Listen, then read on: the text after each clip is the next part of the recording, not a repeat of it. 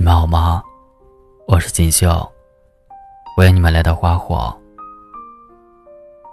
今天要跟你们分享的是，我们能不能好好说话，别吵架？作者：莫那大叔。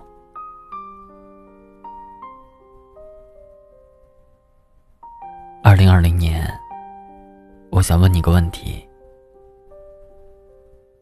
去年爱着的人，如今还在身边吗？有没有人走进你的心里，或是彻底从你的世界消失？有读者给我写了封长信，说自己分手了。从每天每夜长聊，到朋友圈零互动。到默契的互删，三个月了，我还是没能弄清楚，他到底是怎么离开我的。现在没其他想法，只想回家见他一面，体面告别。有部叫《婚姻故事》的电影，说的就是分开的一个过程。他们本来是非常亲密。视对方为灵魂伴侣的夫妻，查理眼里的妻子，善于倾听，温柔，情商高，愿意陪伴孩子，演技好，会跳舞。妮可眼里的丈夫，一个整洁稳重的人，会做家务，目光明确，衣品好，会为人处事。看似完美的两个人，就一定能完美在一起吗？并不是如此。婚姻要琐碎的多。可以恋爱的人，未必能够互补，能够依存。尼克想去洛杉矶发展，查理却想留在纽约。工作和生活上，他们变得更少交谈，也逐渐有了分歧。尼可发觉两个人的感情出了问题，他找到律师。律师开口的第一句：“你好吗？”这个故作坚强的女人，一瞬间泪如雨下，所有委屈和不甘倾泻而出。电影里有一幕特别戳人：两人分居后，尼可的门出了问题，查理飞快地赶来修理。门修好了，终于可以合上。两个人却被隔断开，就像他们的这段感情，遗憾、隔阂、落寞，他们再也不能回到过去了。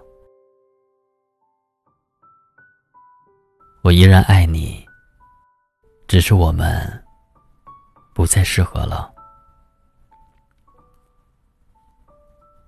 为了孩子的抚养权，夫妻二人对簿公堂，揭开了对方最大的弱点。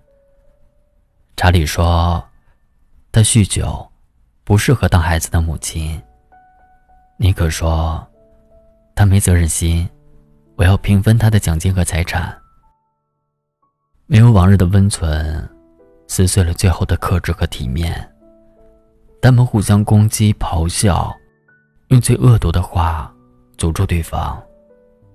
没有了爱情，只有胜负输赢。看到这个片段时，我心头一惊。想到我爸跟我说的：“控制内心的小野兽，和爱你的人吵架，一定要有底线。因为你知道什么样的话，能像刀子一样，精准戳入他的内心。但别忘了。”愿意对你暴露软肋的人，一定是爱过你。我妈是个性格颇为强势的人，能够路见不平，在家也要被哄着。有时候她生气了，想和我爸吵架，我爸就默默听着，也不回口。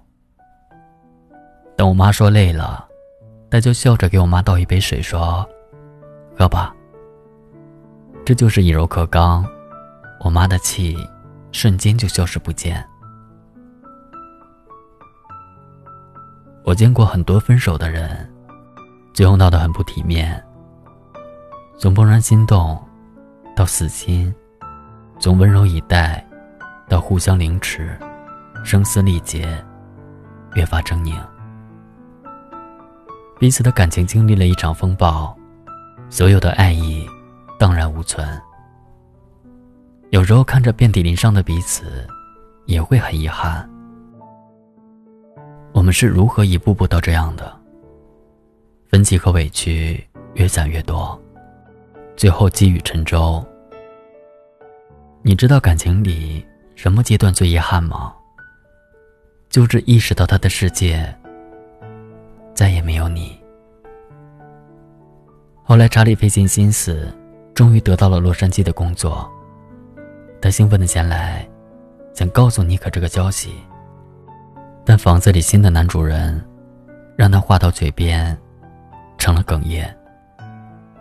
妮可现在头发剪短了，颜色也换了，一切与自己无关。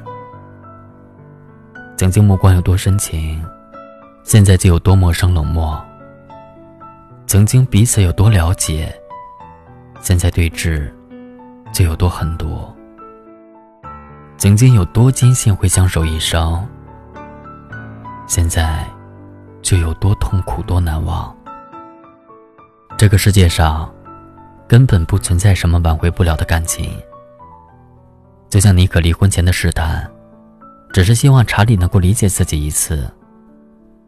无可挽回的结果，是双方最后的默契。分手这件事，其实是一个极其缓慢的过程。就像在磨一根绳子，无论喜欢的时候两人有多紧密，一句分手，就能瞬间陌生。离开就是离开，分手就是分手。错对，没有意义。不再合适的两人，与其耗尽对方养分，一同枯萎，不如坦然聚散，各自相安。直到有一天，当你在听到他的声音，不会觉得心头一颤；在听到他的事情，不会反复揣摩。等你们再见面的时候，不会红着脸，也不必红着眼。这或许就是真正的放下了。电影的最后是万圣节。查理带儿子去玩，临走前，妮可在路边喊住他，弯下腰，帮他系上了鞋带，像是当年那样，又不是当年那样。我还关心你，只是再也不会爱你了。人的细胞在六七年会更新一次，那些遗憾和往事。经过了时间的沉淀，都付笑谈。无论二零一九你遇见了什么，发生了什么，我都希望新的一年里，你能好好珍惜那些值得的人。地北天南，日出日落，只愿有爱你的人在身旁，不论近处。或远方。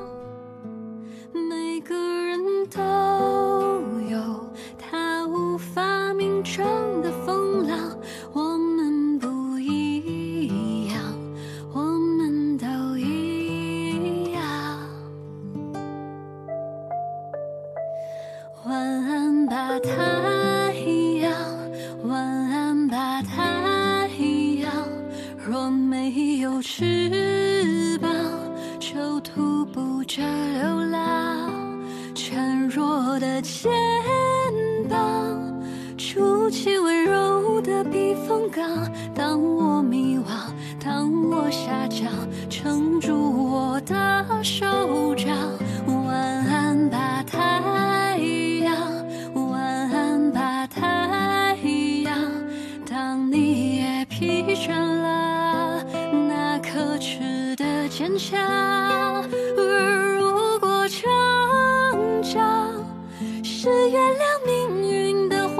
好，